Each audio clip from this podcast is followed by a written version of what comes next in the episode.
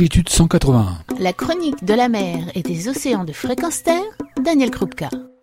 Bonjour, je vous l'avais promis, nous donnons une suite au film Au nom du requin en abordant divers sujets avec divers interlocuteurs pour parler au nom du requin bien sûr et aussi tenter d'éclaircir les idées reçues à son propos. Aujourd'hui, nous allons retrouver un scientifique proche de Steven Surina, interviewé précédemment dans cette série de chroniques au nom du requin. Il s'agit d'Éric Clua, qui partage sa connaissance avec Steven dans le cadre des recherches et analyses empiriques faites sur le terrain par ce dernier. Je vous propose de démystifier avec lui le mythe du surfeur tortue, proie de l'abominable requin. Bonjour Eric. Bonjour, alors je m'appelle Eric Clua, je suis vétérinaire de formation initiale, sachant que par la suite j'ai fait une thèse en écologie marine. Donc aujourd'hui je suis biologiste marin au sein d'une unité de recherche du CNRS, EPHE et Université de Perpignan. Et je suis spécialiste des, requins, euh, en tout cas des, gros animaux avec des dents euh, et marins. Aujourd'hui, j'aimerais vous parler en fait de ce qui, euh, d'un point de vue scientifique, mais vous connaissez le concept, n'est qu'une hypothèse. Et cette hypothèse, en fait, elle a fait le tour du monde. Dans toutes les conférences que je donne à travers le monde, que ce soit en anglais, en espagnol, en français, je demande aux gens de lever la main, mais je demande que les gens qui lèvent la main soient les gens qui n'ont jamais entendu parler du fait qu'un requin blanc va mordre un surfeur parce que la silhouette du surfeur euh, peut lui rappeler, ou il la confond en tout cas, avec celle d'un phoque ou euh, d'une tortue. Voilà. Alors ça, c'est extrêmement satisfaisant sur le plan intellectuel. Il se trouve malheureusement que ce n'est qu'une hypothèse, comme je, viens de le dire, et que cette hypothèse n'a jamais été démontrée. Alors pourquoi cette hypothèse euh, elle est probablement euh, fausse? Parce que euh, c'est, de mon point de vue, sous-estimé significativement le, je dirais, le savoir-faire l'adaptation de ces animaux qui, s'est faite au cours des 400 dernières millions d'années, et ça, croyez-moi, c'est une longue durée, hein, si, on la compare en particulier à, celle du développement, du développement de l'homme. Et par ailleurs, cette hypothèse n'expliquerait qu'une partie finalement des morsures, celle du requin blanc sur les surfeurs. Or, on sait très bien qu'il y a d'autres espèces comme le bulldog, le tigre par exemple, qui à un moment donné mordent d'autres usagers de la mer qui ne sont pas des surfeurs. Alors, si cette hypothèse est fausse, euh, comment ça se passe?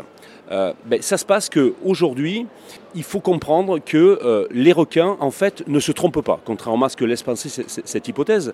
En revanche, au sein d'une population de requins, d'une espèce donnée, on va avoir 99,9% de ces requins qui vont avoir un comportement qu'on peut qualifier de normal. Et quand on, pense normal, on pense au fait que, par exemple, ils ne vont jamais s'attaquer, essayer de mordre l'homme. Ceci étant, certains individus très marginaux, pour des raisons que je n'ai pas le temps d'exposer ici, mais en particulier parce que ça va être des animaux extrêmement audacieux, hein, sachant que le requin est, très prudent de nature, hein, même des gros requins de, 4 mètres, il faut savoir qu'on fait quasiment la moitié de leur taille, et, ils ne savent pas hein, qu'on n'est pas équipé d'un dard, qu'on n'est pas équipé de dents pointues et qu'on peut être dangereux.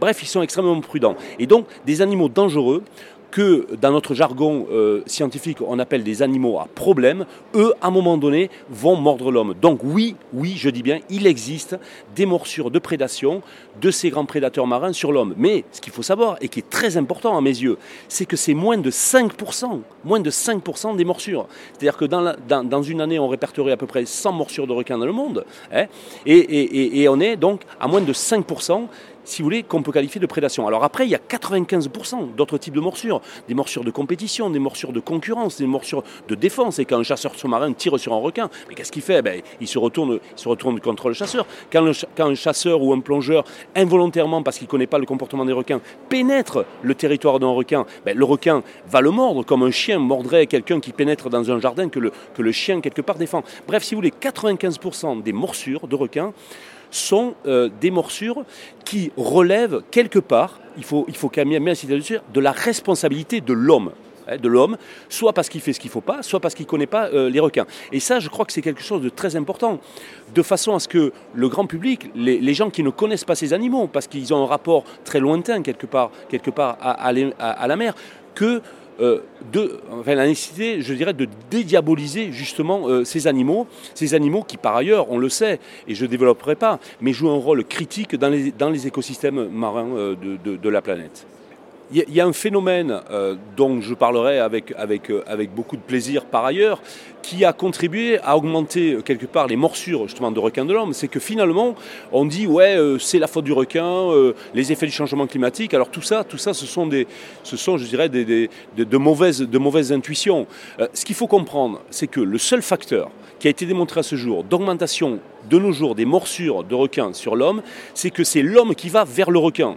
C'est-à-dire que les morsures, en gros, elles ont doublé, hein, elles sont passées aller, hein, de 4 à 8 par an dans le monde, hein, ce qui est euh, quelque part totalement négligeable au fait que euh, on est passé, on a multiplié par des fois 1000, 10 000 fois la fréquentation de la mer par l'homme, avec des sports même nouveaux, hein, euh, comme le kitesurf, euh, le surf, bon c'est vrai, existe depuis, depuis longtemps. Bref, pour résumer, il faut comprendre que c'est l'homme qui va vers le requin. Et alors des fois il y va d'une façon, je dirais, un petit peu euh, pas mal intentionnée, mais, mais, maladroite, notamment avec, avec le feeding, hein. c'est-à-dire c'est un terme anglais qui signifie nourrissage artificiel. C'est-à-dire qu'en gros, on attire les requins pour mieux les voir, et à certains moments, si on s'y prend pas bien quand, quand on pratique ce nourrissage artificiel, ben, certains requins mordent accidentellement l'homme, alors pas pour se nourrir sur l'homme, mais ils mordent par exemple la main d'un feeder, ce qu'on appelle un feeder, quelqu'un qui donne à manger au requin parce que le requin croit que ben, la place de la main c'est une tête de thon. Bref, encore une fois, c'est la, la faute de l'homme et souvent dans ce cas-là, c'est malheureusement le requin qui est incriminé. Eh merci Eric, on va se retrouver prochainement pour une autre chronique parce que on sent ta passion à partager avec les auditeurs, ça va être excellent en fait, surtout pour le requin. Cette chronique est la série de chroniques au nom du requin est disponible sur le site www.longitude181.org. Retrouvez et podcastez cette chronique sur notre site fréquenceterre.com.